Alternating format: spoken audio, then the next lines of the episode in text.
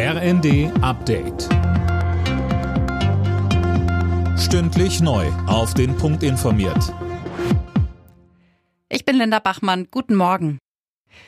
Energiepauschale, Heizkostenzuschuss für Menschen mit geringem Einkommen und 9-Euro-Ticket.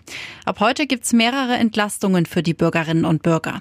Auch der Tankrabatt greift ab heute. Den bezeichnete der Präsident des IFO-Instituts Clemens Fuß als ziemlichen Quatsch. Er sagte im ZDF, Wir müssen alle Öl sparen, Benzin sparen. Da geben wir aber das Signal, dass man eher mehr verbraucht. Und da muss man sagen, Haushalte mit hohen Einkommen, die haben große Autos, die fahren mehr und verbrauchen viel mehr Benzin als Haushalte mit niedrigen Einkommen, die die Entlastung eher brauchen. Das heißt, Tankrabatt ist Umverteilung von unten nach oben.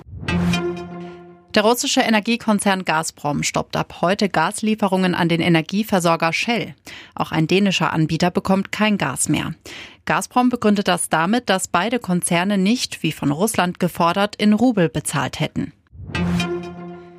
Die Reaktionen auf das teilweise Ölembargo der EU gegen Russland fallen unterschiedlich aus. Kanzler Scholz verteidigte den Kompromiss. Er zeigte auch Verständnis für die ungarische Haltung.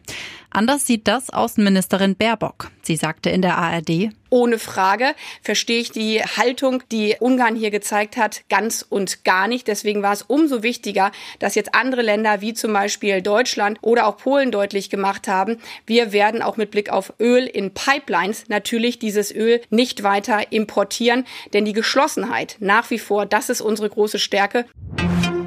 Und zum Tennis. Da ist Alexander Zverev ins Halbfinale der French Open eingezogen. Er gewann gegen einen der Top-Favoriten, den Spanier Carlos Alcaraz.